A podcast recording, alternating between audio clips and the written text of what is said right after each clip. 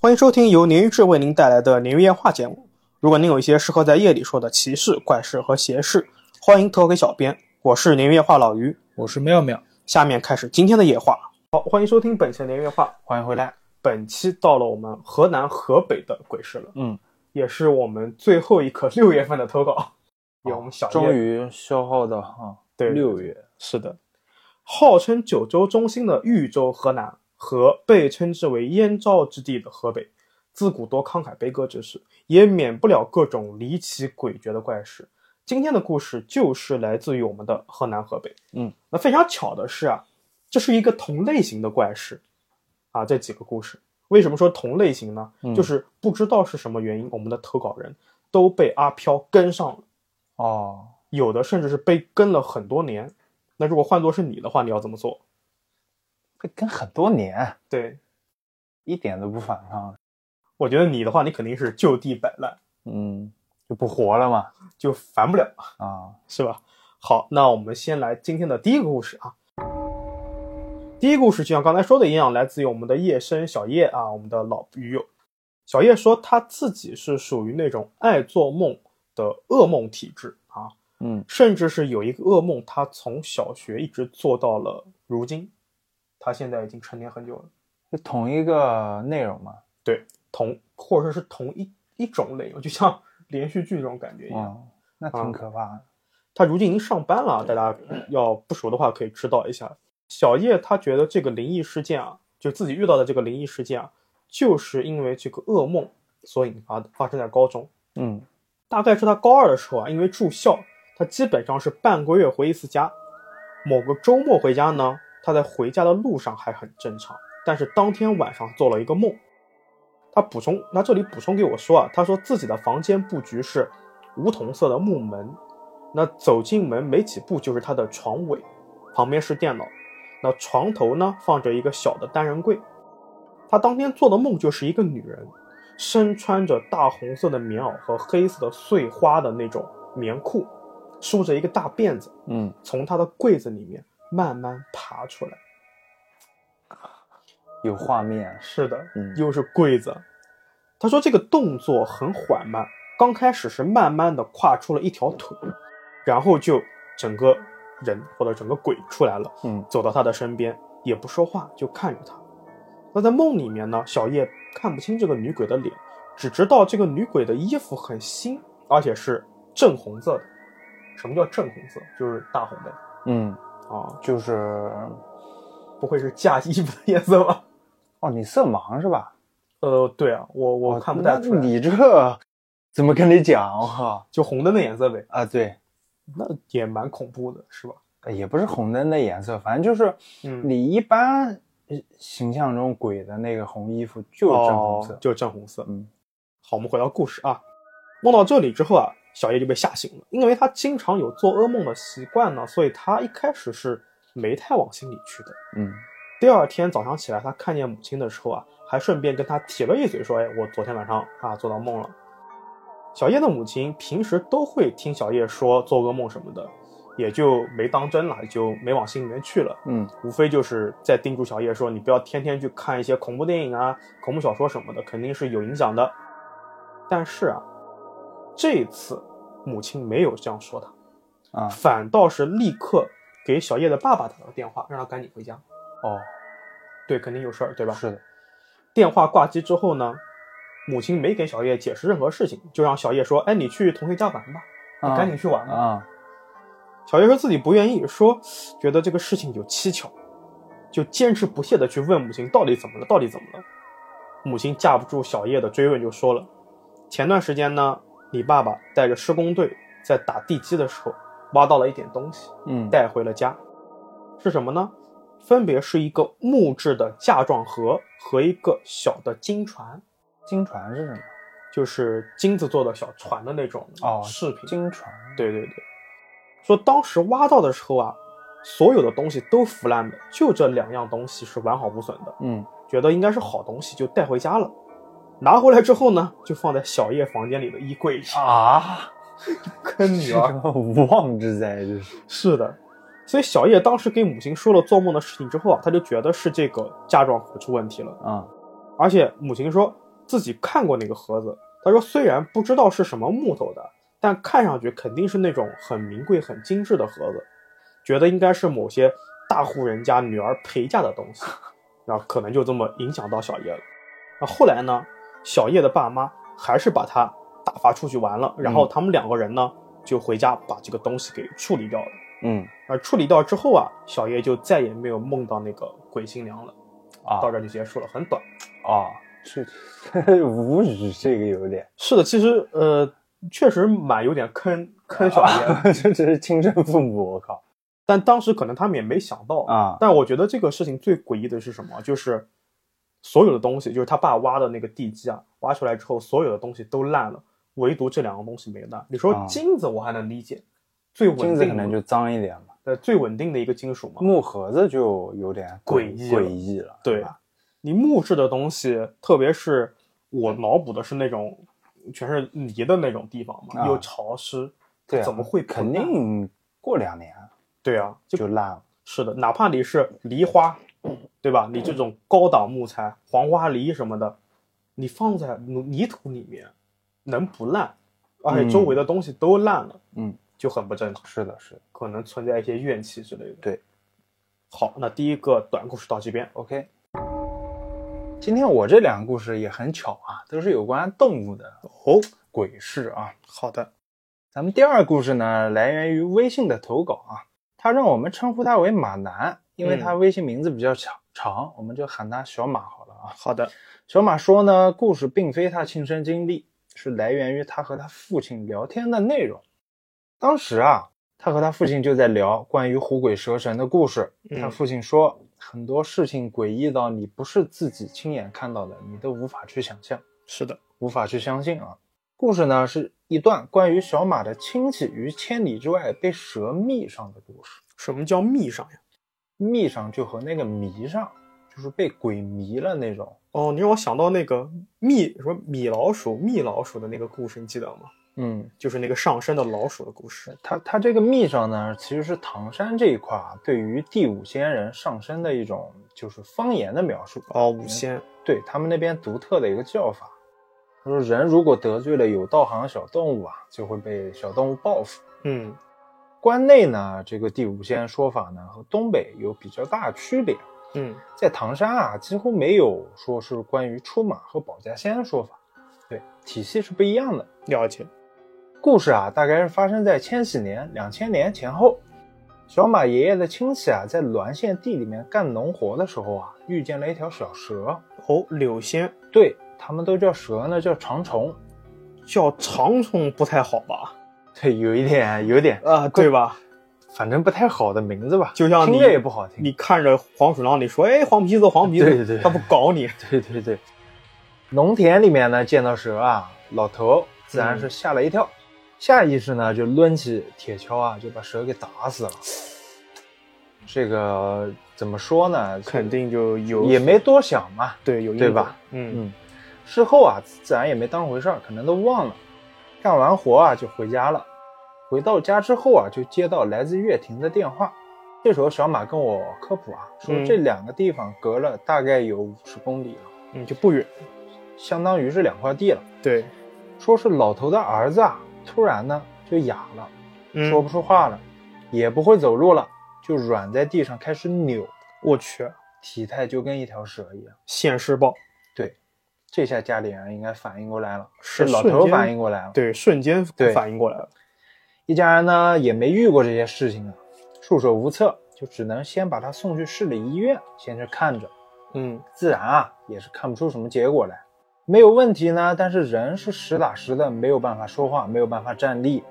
后来家里人琢磨啊，不行，就找个大仙看看，嗯拿个咱们拿个笛子，对啊， 啊太地狱了，啊你这个嗯，怎么回事？就想到了印度的那一块。人啊，留医院也不是办法，嗯，就把他先接到了唐山市里面小马的家里面。啊，就投稿人这儿。对，家里人呢，基本也被吓坏了。 本来一个活生生的人，现在就瘫在床上在那儿扭。我去，嗯，太有画面感了。小马说那时候自己年龄还小，所以一点印象都没有了，还是爸爸说的。后来所谓的大仙啊，嗯来到小马家里面，震撼的事情出现了。嗯，本来瘫软在床上的亲戚啊，突然以一个扭曲的姿态抬起头开始说话了。嗯，不能说话，应该是咆哮。他对大仙咆哮说：“你算什么东西？快滚这大仙道行不够！”，对，大仙说啊，大仙自己也很自觉，说：“嗯你们得罪这号啊，我管不了，另请高明吧。”搞不定。对，就溜了。家里人呢也傻了，又陷入了一筹莫展的境地啊。嗯，小马父亲回忆到啊，当时这个亲戚发出的声音啊，根本就不是他本来的声音，已经是一种很尖锐、很刺耳的声音了，甚至已经脱离了人声的范畴。嗯，后来没办法，爸爸呢到处托了一个朋友，找了一个师傅，嗯，咱们喊他刘伯啊。好的。刘伯来了之后啊，小马的这位亲戚，终于是一反常态啊，露出了畏难之色，害怕了，对，开始扭着身躯往墙边躲。我去，嗯，扭过去了。刘伯来了之后啊，就开始掐这个亲戚的虎口，嗯这个亲戚呢就显得特别痛苦，也没有了之前特别狂妄的态度。小马说啊，这事情呢毕竟是他们家里面理亏，对吧？对把人小蛇打死了。是的，刘伯后来说了很多好话，答应了蛇仙给他摆宴上供，赔偿其子嗣的遭遇，这事情才完结了。说完这些呢，这个亲戚呢很快也就恢复正常了。嗯，故事呢到这里也就结束了。就刘伯其实是一个这种调调和的谈判的一个人，对，然后还他还是于情于理嘛，还是要对还是小马家的问题，，对对对，把人小蛇打死了嘛。是的，是的。我刚才你说的时候，我还试着掐了一下自己虎口，哎嗯，一点都不疼，他那块肉好像跟肘子那块儿就是有点嗯像死、死肉一样，就但可能对柳仙对蛇来说，这个就是是七寸是是之类的这是种感觉，对吧？这个画面感，这个画面感给怕蛇的人看到可能当场暴毙。我是的靠是的一个人扭成一个蛇一样。对我脑补的就是他双手紧贴裤缝，唇靠身体蠕动，哇，太可怕了。对，就他也不是仰面躺着，可能对是俯着躺着，对对很对扭曲。是的，是的，有点怕蛇的，有点可对能有点难接受不受了啊。。对，行，那咱们下个故事，好的。好，今天第三个故事呢，来自于我们的客服号投稿。嗯，投稿人的 ID 叫想不出来了，我们称呼他小初啊。小初的故事啊，是跟朋友共同经历的。他跟朋友两个人都是女生啊。小初平时住在家里面，那朋友呢，为了找小初玩方便嘛，就在他家附近租了一套房子。嗯朋友住的这个小区是那种很久以前的一个村落翻新的小区，连名字都叫做“叉叉叉新村嗯”。这个小区很大，但是如果有人结婚或者是去世，就是红白喜事嘛，都会用这个村子里面的一个大屏发公告来回滚动。嗯所以这个居民啊也普遍都彼此认识。小周说，这个他自己这个朋友啊，身体从小就特别好啊，很健康，也没有遇到过什么灵异事件，但他自己呢却是个灵异体质，从小遇到的这些事情啊数不胜数，所以很痛苦。那他的朋友呢，我们下面就称呼他为小 A 啊。小 A 搬家的那天正好是自己阳康啊，就是第一轮可能是，嗯身体很虚弱。那不知道是不是跟这个有关系啊？就遇到事儿了。小 A 他自己从来都不是迷信的人啊，那收拾好东西呢，也就住进去了。刚开始住还算是平安无事，嗯但后来不知道为什么家里面出问题了。什么问题呢？小初说，一进家门就阴冷阴冷的。有一天晚上，他们两个人连麦睡觉，什么叫连麦睡觉？哎，就是你这种九零后就不懂了啊，我们零零后都是就是打着打着视频睡觉？对对对啊我靠，究极折磨。你你你是癌人，你啊而且你年纪太大了啊。我们回到故事啊，小初在快要睡着的时候，突然听到小 A 尖叫的声音，嗯小初赶紧问他怎么了怎么了。小 A 说做噩梦了，啊有个梦魇，是一个女人和自己面对面，从上往下压他，嗯而且他是能感觉到这个女人的重量的，啊甚至是他能感觉到这个女人的头发丝在他脸前晃。哎呦，耳边还有呼吸的这种呼吸的那种吹出来这的这这这气，这是是鬼吗？就非常真实。啊一开始呢，他们也没当回事儿，就觉得可能就是碰巧啊之类的啊，啊，就是那种普通的鬼为什么？普通的鬼啊，因为你你考虑小叔他小时候到现在这事儿哦，也是比较啊常也见，是对吧？是。他说他你偶尔遇到一个也很正常嘛，对吧？嗯就当普通的鬼压床，就让小 A 继续睡。嗯，结果是睡着之后，这个女人又来了，嗯同样的还是脸贴脸往下压，伴随着一股阴冷的气息，小 A 就睡不着了。他们此时两个人还是连着麦的啊，沉默了一会儿，没过几分钟，小 A 突然惊恐的在这个语音里面问：“你刚才是不是说话了？”嗯小周说：“我知道事情不对，我没讲话。”他这么想的，他就说：“你听到什么了吗？”小 A 说自己听到一个女人的叹息声，就是那种“唉”这种声音。嗯，小周吓得赶紧就当晚就去妈妈房间睡了。那那本以为这个事情会告一段落，就是就这么不了了之，没想到过了一段时间，他俩也是一个晚上互相道了晚安，睡觉的时候，小 A 又跟小叔说，刚才关上灯，闭上眼，看到一个人弯着腰，直挺挺的从衣柜旁边跑了过来，脸贴脸的端详自己。嗯小叔也没有办法。但是小 A 呢，从此之后他就不敢再关灯睡觉了。那自此之后的一长段时间里面，每到凌晨两点半，小 A 养的狗啊就会发出那种哼唧声，哦客厅里的两只猫呢就拼命的抓门，想要去另外一个屋子。那家里面另外一个屋子的门啊，通常是关着的，但是啊，它会自己的莫名其妙的打开。小 A 也为此检查了好几次，门是没问题的。每天两点半都会对，还是一个固定的。固定时间来了。对，嗯那小 A 是着实是忍受不了的，嗯非常害怕。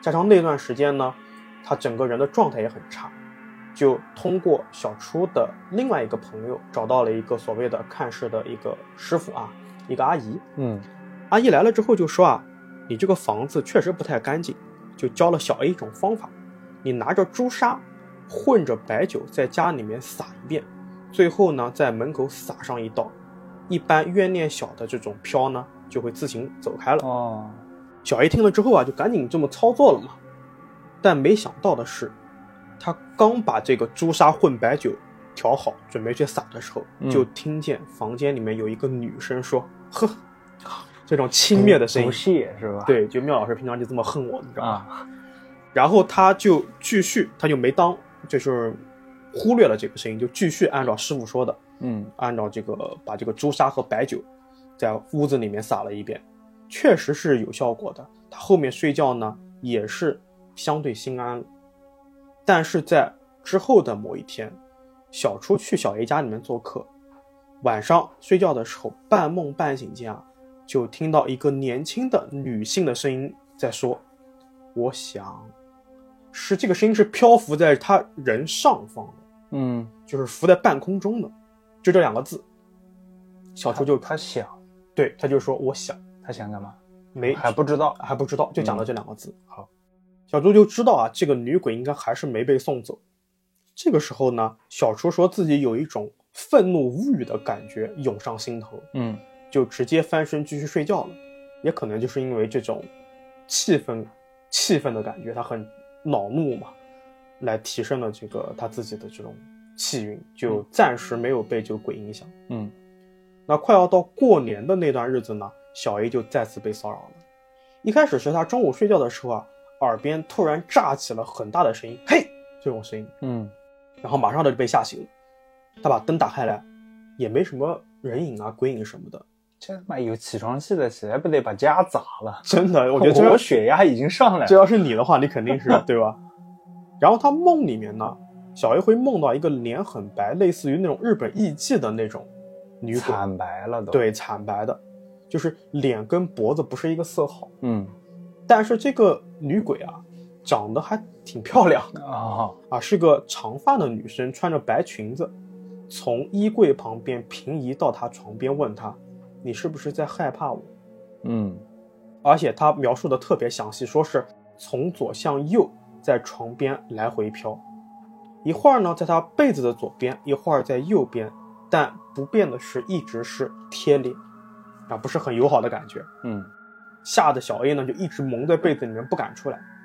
那天亮之后啊，小 A 就赶紧给之前看事的阿姨打了电话，具体的事情他没有细说，总之就是把这个情况简单说了一下。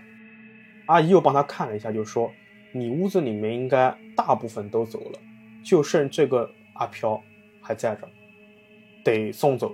但是我要在过完年之后才能帮你做这个操作。”嗯那在此之后呢，小厨去小 A 家的时候，就觉得他房间里面啊，时不时有一种非常浓的烧香的味道，就好像有人在他房间里面烧香或烧纸一样。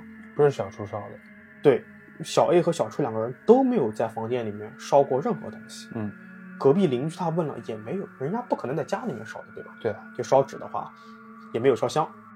那最后实在是没有办法了，小 A 就干脆就直接搬离了那个房子。嗯就妥协了嘛。那新搬的地方呢，就很干净、很温暖，完全没有之前的那种阴冷感。本以为事情就这么结束了，然而过了半年之后，已经到了夏天了。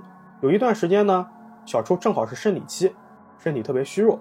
也正是从那一天开始啊，他每天晚上开始睡不着了，莫名的很害怕睁眼，但是他又看不到任何奇怪的东西。他形容说，身体上是很困很疲惫的，闭上眼睛马上要睡着的时候啊，就会突然的惊醒，就像被什么人用很大的力气拍醒了一样，嗯然后就会听见一个女人的声音，在房间角落悉悉嗦嗦的说话，或者发出类似于“啊”的这种声音，大家听不懂具体说什么啊。哎，得烦死了，我真的靠后面啊，小猪说自己几乎是精神衰弱了。嗯就只能搬到妈妈的房间睡觉，还是不行。他一度怀疑自己是出了精神问题，准备去医院看一看。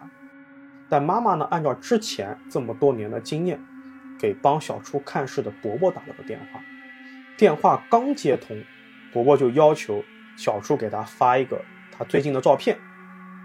看完之后就很严肃地告诉他说：“你最近是不是去了寺庙，或者是烧香帮人看了一些事情？”小树没当回事儿，就在这边回忆嘛，就说上次发生这些事情还是陪朋友去出租屋的时候那些事情。嗯，结果这个伯伯就说，就是那次你招上了，当时是因为你身体还比较强健，所以那个东西呢一直跟在你身边，等待机会。这个时候呢，你身体现在身体啊不太好，加上感冒，他就趁虚而入了。聊完呢，这个看事的伯伯就帮小初做了一番操作，呃，具体的小初在投稿里没说啊，总之就是起作用了啊。这个阿飘呢，暂时就不在了。嗯那时间推移到了盛夏，当年正好是《变形金刚》的首映，小猪家离电影院比较近，他就和妈妈骑着小电驴去看电影。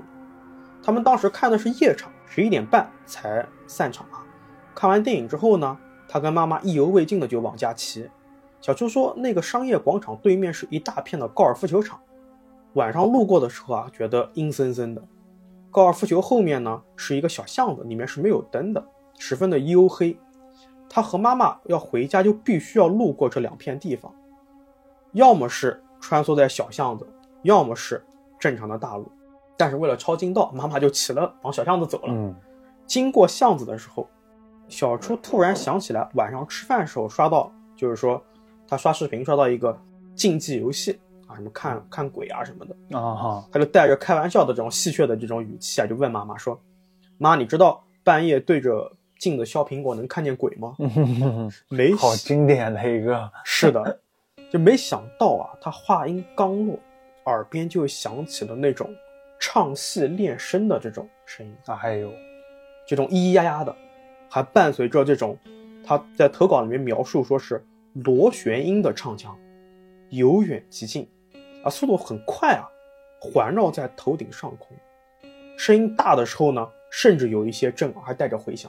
嗯小周说，一开始他们俩也没太在意，觉得可能是有人在晚上趁没人的时候在练声，或者是一些喜欢唱戏的老人一边散步一边在练嗓子。他也没往玄学的方面去想，只是觉得有点奇怪，说：“哎，都快十二点了，路上还有人唱戏。”想到这里啊，小初就下意识的嘀咕了一句说：“这么晚了，谁在唱戏啊？”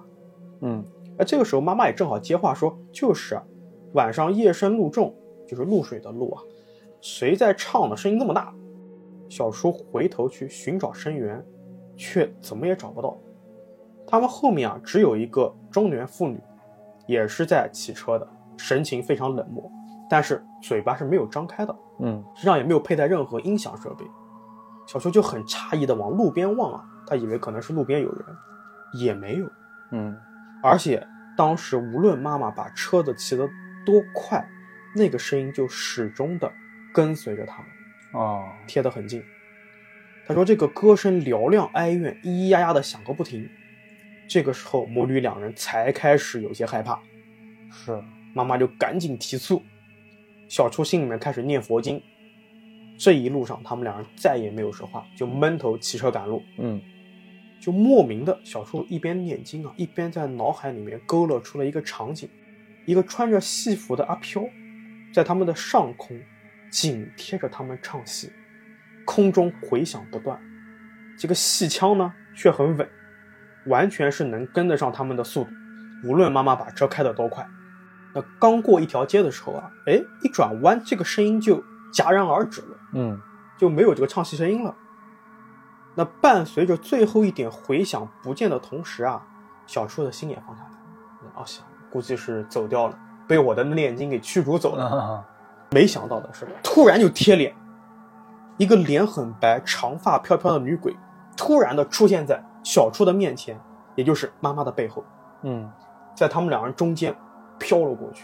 小朱说自己差点给吓出心脏病啊，一方面是太突然了，啊另外一方面他想，他就立刻想起来，这不就是当年小 A 给我描述的那个梦见的女鬼吗？哦，脸那么白，跟脖子两个色号。对，小朱就赶紧催促妈妈说：“赶紧回家，赶紧回家！”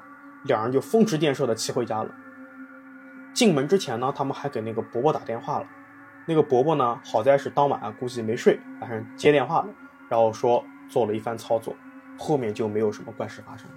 嗯，我靠，这个这在两人中间过去也对有点吓人哦。其实我觉得最可怕的就是那个鬼，他可能就是没有所谓正常人类的这种身形嘛，嗯两人坐这么紧，他能从中间对啊，穿过去。贴脸还是关键是贴脸最恐怖的是，你刚心思就是松下来、放松下来，就对立马贴脸。对，我估计，我估计我吓下，就是从车上掉下去吓到。就跟那种嗯，像恐怖片那种 BGM 背景音乐停了，对对对，然后主角团就觉得一回头，安全了，是的然后突然又冒出来，太可怕了。心心脏骤停。是的，是的。嗯好，那这个故事到这边，我们后面也真的是祝小初和小 A 都平安顺遂。 ，OK，好，咱们这是第四个故事是吧？，嗯，我这边依然是 B 站的鱼友啊，好的。叫弄好一皮蛋，喊嗯他小皮。嗯小皮说故事啊，他自己回忆到呢，是大概已经十年前了，是一个亲身经历。嗯当时小皮啊和现在老公正准备操办婚事，嗯正准备结婚事情。由于新房在装修啊，而老公家呢离小皮上班地方比较近啊，两人就凑合凑合挤到当时老公的一个小房间里面嗯过渡一下。小皮说老公的房间不大，床的一边呢靠着墙，自己一般睡在靠床的一边啊，然后老公睡外侧。平时老公啊都比自己早起床出门上班去。那一天啊，她和往常一样起床，小皮呢自己迷迷糊糊的，感觉老公起床出了房间，还听见了她和自己的婆婆在说话聊天。啊，就小皮就很日常嘛，对小皮就很安心的翻了个身，脸对着墙继续睡。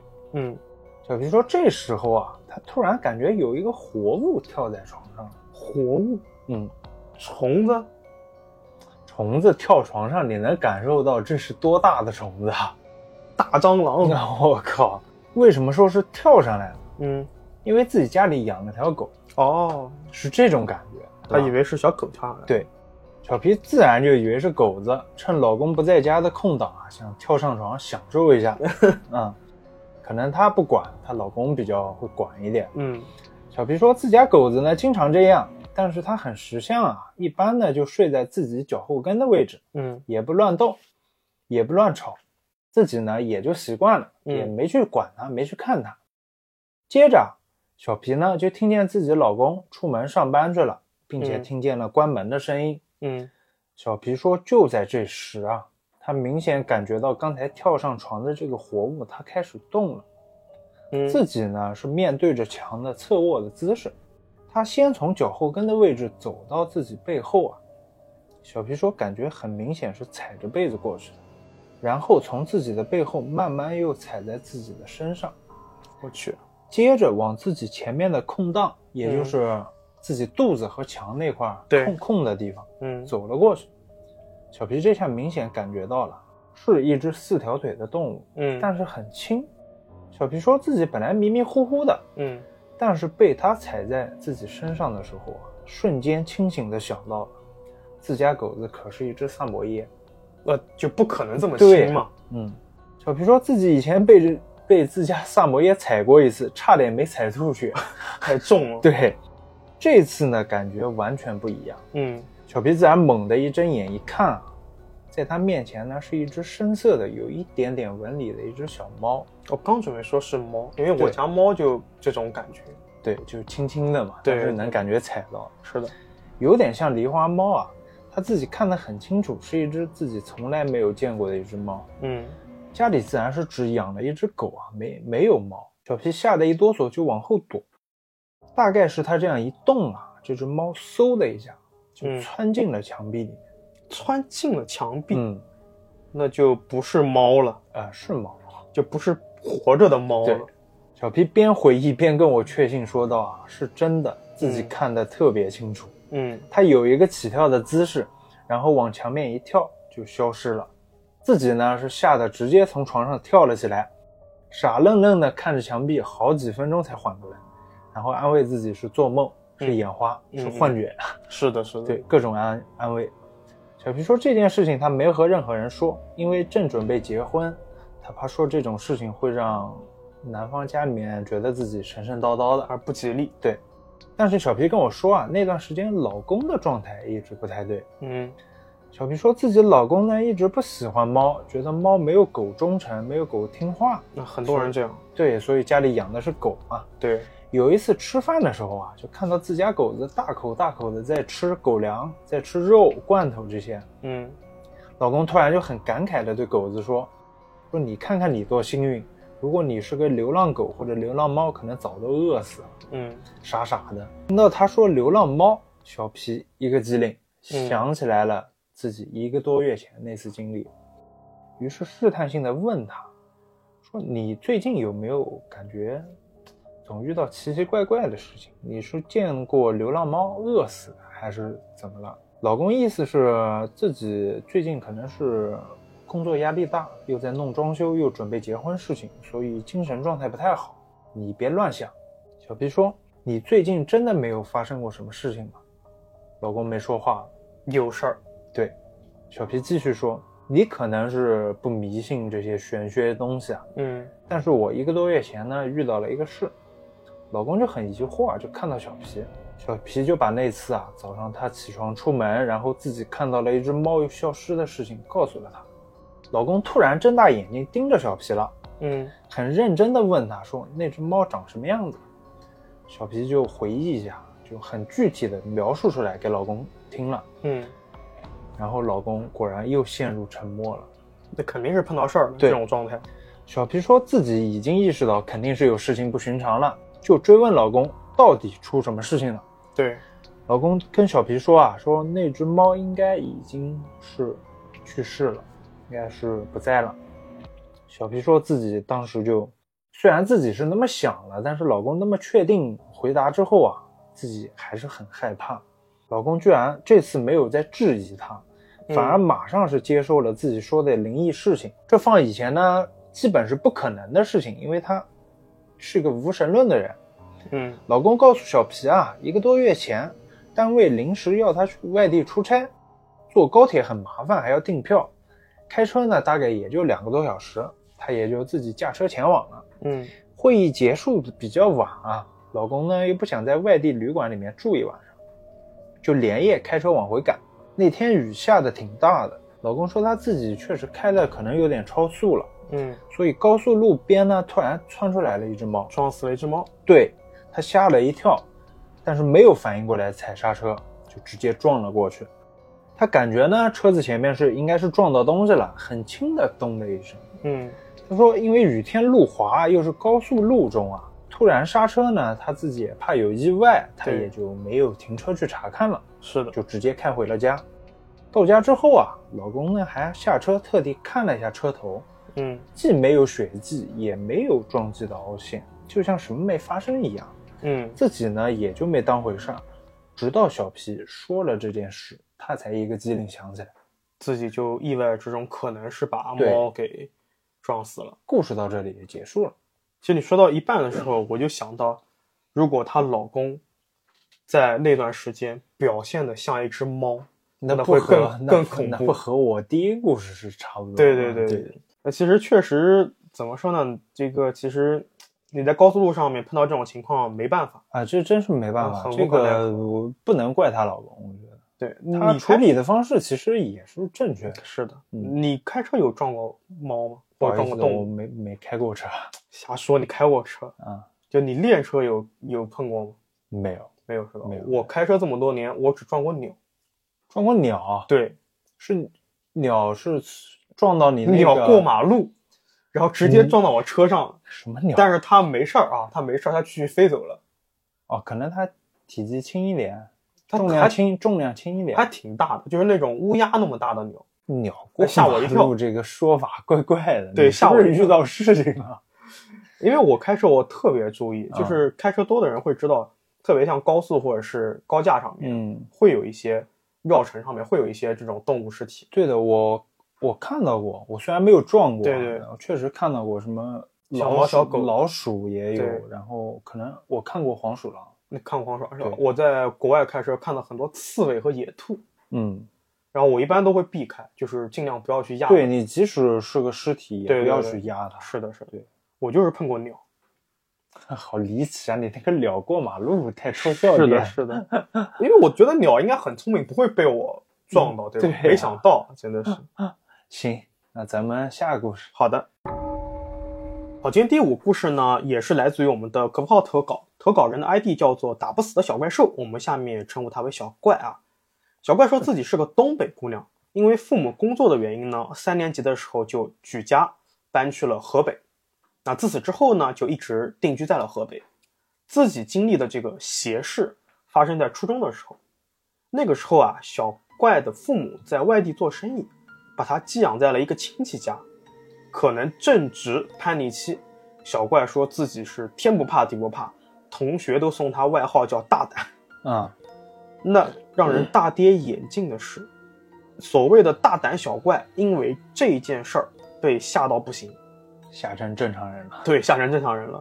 他在投稿里面说啊，亲戚家住的老城区有一个老房子，这个窗户呢还是那种很老式的木质的，呃院子很大，一共有三间屋。一进房门就是厨房，右手边是正屋，左手边是堂屋。嗯，自己跟表妹住堂屋，叔叔婶婶呢住正屋。那这个事情啊，发生在一个下午。那天上学呢，他不是很舒服，小怪就跟班主任请了假，没上晚自习，早早的回家了。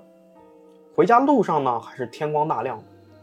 小怪坐在正屋里面写作业，婶婶在厨房做饭，叔叔还没下班，小妹呢就是坐在床上玩儿。嗯，小怪正写着作业啊，突然一抬头，看见院子里面站着一个穿着白裙子的女人，长头发的，从大门口啊往屋里面走。嗯，让小怪感到很奇怪的是啊，说这个女人就像蒙着一层纱一样，还是侧脸，那根本看不清楚长什么样，但是觉得她走路走得很轻，就像飘一样。嗯，那小怪就放下笔了，跑去厨房往门外看，然后看得更清楚嘛。婶婶就问：“你在看什么呀？”小怪说：“刚才有个阿姨从院子里面走过来了，看不清脸。 叫姐姐，”婶婶听完之后啊，还没这么说啊，啊她脸色变得特别不好看，就追问道：“什么阿姨啊？”小怪说：“是一个白裙子、长头发的阿姨。”婶婶当即就把小怪给拽回屋子了。嗯，关上门，甚至还上了锁，然后把他往里屋推，说：“你赶紧跟你妹妹看动画片去。”投稿里小怪给我说，他说：“要知道小时候那时候电视可是很稀罕的东西，嗯，一般是不可能看的，就是都要等一家人聚齐了看，哦对吧？这样对，它很难是能够独自去看动画片这种享受的，啊，要费电啊什么的。他说：“哎，这个时候让我看动画片就很开心啊。嗯”他就兴冲冲的跑去跟妹妹看电视了，把这个阿姨的事情忘到脑后了。当天晚上呢，小怪和妹妹也是同婶婶一起睡在正屋，迷迷糊糊里，迷迷糊糊中啊，他就记得叔叔回来回的很晚。那回来之后呢，看到他们哎三个人睡在一起，就问婶婶怎么了。嗯婶婶说，今天老大看见了那玩意儿，老大指的就是小怪啊。啊，叔叔说：“你别瞎想了，肯定是看错了。”然后他们俩就去厨房吃饭了。小怪就再度陷入了睡梦中。后来没过多久呢，叔叔跟婶婶就带着他们搬家了，哦，搬走了，就立刻搬走了。小怪说：“这个搬的新家啊，也是有问题。什么问题呢？他说这个房子一进去，他就感到很压抑，特别是厨房，可能是因为常年不照光的原因，很阴暗。那个时候，小怪是上初二了。”一个嗯冬天，亲戚来他们家过年，走的时候呢，正好是正月十几的火车，在半夜发车，把亲戚都送走之后啊，因为车坐不下，小怪呢就自己留在家里面看家，就等于说是大人们去送这个亲戚了，他自己留下来了。嗯那时候也没手机，小怪呀也是坐在客厅里面看电视，大门口呢正对着他。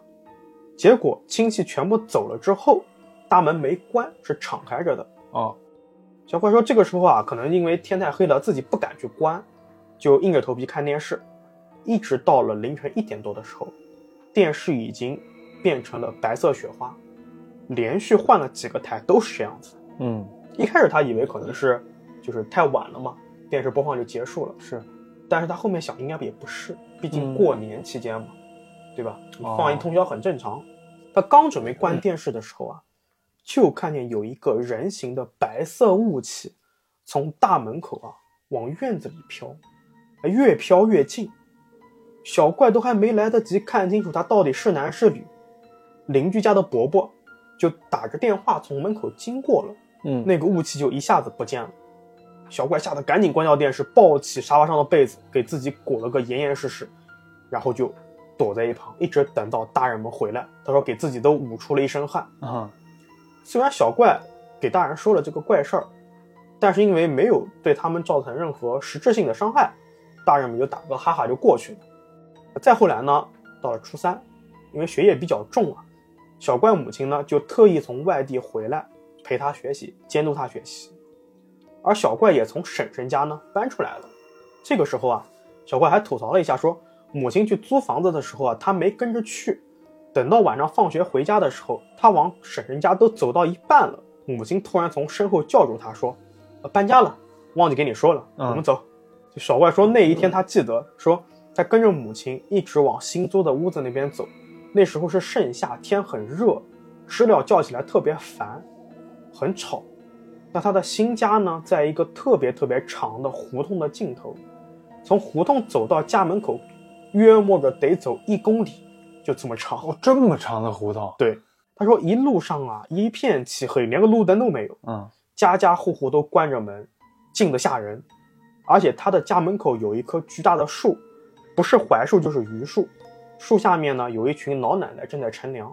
嗯他远远的就听见这几个老奶奶呢有说有笑的。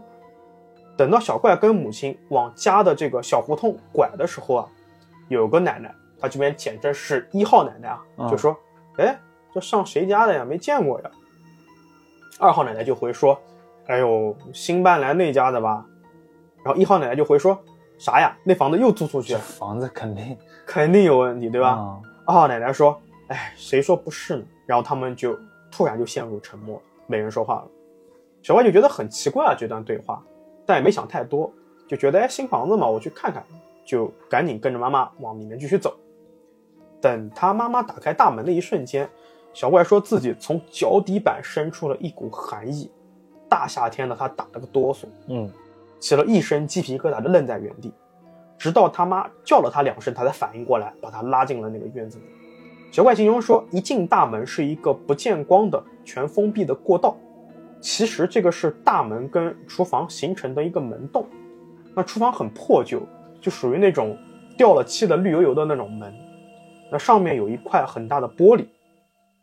小怪这里补充说，一直到他们搬走，他们都没有他自己都没有进去过那个厨房，他觉得很瘆人。嗯那厨房的这个窗户啊，正对着正屋的窗户，窗户下面呢还有一口井，一进正屋就是客厅。那客厅里面有一个隔断是个卧室啊，嗯整个房子结构就是长方形的，很窄，特别不舒服。这你想到了什么？啊，你你听这个房子的构造，传统的棺材房嘛，对吧？呃对啊，就是跟之前那个一是的，差不多嘛。是的，啊，当场小怪就跟母亲说了，说这个房子让我很不舒服，我们能不能不住这边？嗯母亲说：“我们先凑合住，总比你在你婶婶家寄人篱下来的舒服。”可能大人确实有这种心态嘛，啊，对啊，对吧？叔叔婶婶毕竟是爸爸那边的。嗯当晚呢，小怪就睡得很不安稳。第二天起床上学的时候啊，他都没敢抬头看厨房，低着头小跑的冲出去了。到了大门就拔腿就跑，就好像有什么东西跟着他似的。嗯第二天晚上开始啊，小怪说自己就开始做噩梦了，很混乱，说不清楚梦到什么了，就经常性的惊醒，或者是迷迷糊糊的半梦半醒。那过了两天呢，小怪发现啊，母亲脸色也不是很好，就问他说：“你是不是不舒服啊？”他妈就说：“哦，我没睡好，你不用担心啊。”当时母女两人也没有聊太多，一直到了有一天晚上，他们两人同时做噩梦惊醒了。当时母女两人醒了之后啊，彼此看了一眼，谁也没说话。妈妈就抱着小怪拍拍他的后背说：“没事没事，接着睡。”但小怪有一个强烈的直觉，门外有人，啊有人站在门口，隔着门板在看着自己和母亲，一动不动。啊即便如此啊，当天晚上他们两个人谁都没睡，一直熬到了天亮，那种被人盯着的感觉才消失不见。嗯隔天是周末，小怪和母亲呢就一直补觉啊，睡觉一直睡到下午才起床。吃饭的时候，妈妈就问他说：“昨天晚上你梦到什么了？”小怪说：“我梦到自己在院子里面玩，猛地抬头呢，就看见厨房有个人啊，在盯着自己笑，笑得还很阴森。”我嗯就醒了，我被吓醒的。然后他问他妈妈：“你梦到什么了？”母亲竟然说：“我梦到的跟你差不多，但是我还梦到了有一条大蛇从那个井里面爬出来。哎呦，”他这里补充说：“妈妈特别怕蛇，所以她才会被吓醒的。”然后妈妈接着说：“说我在厨房做饭啊，总觉得凉飕飕的，很不舒服。啊之后呢，妈妈干脆把这个厨具什么的全部搬到客厅了，在客厅里面做饭。这个厨房啊，母女两人再也不去了。本来以为不去厨房也就没事了，结果啊，母亲从那天开始，身体经常会出现不适，甚至是受一点小伤。嗯再之后呢，小怪又做了一个梦，梦里面有一个人呐、在叫他的名字，他跟着这个叫名字的这个声音走进了厨房。这个时候，小怪突然意识到，哎，我怎么进厨房了？然后他就觉得厨房里面很冷很凉，啊看见厨房的房梁上面有一个特别特别粗的一个木头，就是那种木质房梁。那在厨房的最深处呢，有一个人站在那边，背对着他，看不清楚是女人还是男人。小怪的第一反应就是快跑快跑，有危险！啊！这个时候他转身去开厨房的门，发现已经开不了，哎呀，我靠！就听见刚才的那个人在身后笑，但这个笑声就像他在耳边一样。小怪下意识的转过身，往刚才那个地方看，他看清楚了，此时是一个女人，但是她不是站在那边的，嗯，她吊在了房梁上，哎呦，我靠！她的脚甚至要碰到小怪的脸。小怪说：“不知道为什么，他这时候应该很害怕，但是可能因为是做梦嘛，他就继续下意识的抬头去看这个上吊的女人。啊他看到这个女人的脸青紫青紫的，青筋凸起，眼睛充血变成了红色，就这么直勾勾的盯着小怪。勒的，对，当这个女人可能意识到小怪在看她的时候，她咧嘴一笑，伸手就要往小怪头上去抓，然后说了一句：“我终于等到你了。”没错，到了这个时候，小怪才意识到这个女人就是几年前自己在婶婶家看到的白衣人影。好在是在这个最危机的关头，小怪感觉到有人拉了自己一下，他啪的就惊醒了。嗯当晚，小怪就开始发烧了，拉他的是母亲啊，啊他妈妈。妈妈就赶紧带着他去了小诊所。恰巧呢，那边有一个大夫，他的爱人是看事儿的，就说啊，你这个孩子是被东西缠上了，就做了一些操作。他没有在特稿里说，说不方便说。那隔天早上呢，母亲就请叔叔跟婶婶一起帮他们把所有的东西都搬出来，就搬走了。那之后的一段时间，小怪还是陆陆续续的，白天正常，晚上发低烧，好在没什么大事儿。后来一直到这个事情发生了几年之后啊，小怪去翻当地的新闻，通过网络和报纸才知道，他们住的房子之前是一家三口，但不知道什么原因呢，那个男的男主人杀掉了老婆孩子，最后上吊了。嗯故事到这边就结束了。他后面呢还投了几个故事，等有合适的主题的时候，我们会继续来分享的。 ，OK，其实我觉得这个房大概什么什么情况啊？就是当年他看到的那个女阿飘啊，没走，一直在他身边伺机而动。对啊，好多年了呗，对，然后嗯一直到了这个有凶险的这个房子之后啊，他觉得哎，我机会来了，如鱼得水。哎，这个是吧房，子特别阴，嗯，我可以发挥了，是的，是的。这太可怕了，我真的我觉得。今天几个故事嗯氛围感、临场感都特别强， 尤其是嗯，他那个脚在脸上那块儿，是的，有点吓人，我靠！而且那一段我觉得巨真实，哎就那虽然段是我梦鸡鸡皮疙瘩都起来了。是的，是的，所以真的也是祝后面小怪能够平安顺遂嗯，啊，老样子。是，好，那今天的鲶鱼话到这边就结束了。跟之前一样，感谢您对鲶鱼的支持和关注。如果您有一些适合在夜里说的奇事、怪事和邪事，欢迎继续给我们投稿。任何一个可以联系到我们的平台都可以发来投稿。拜拜。拜拜。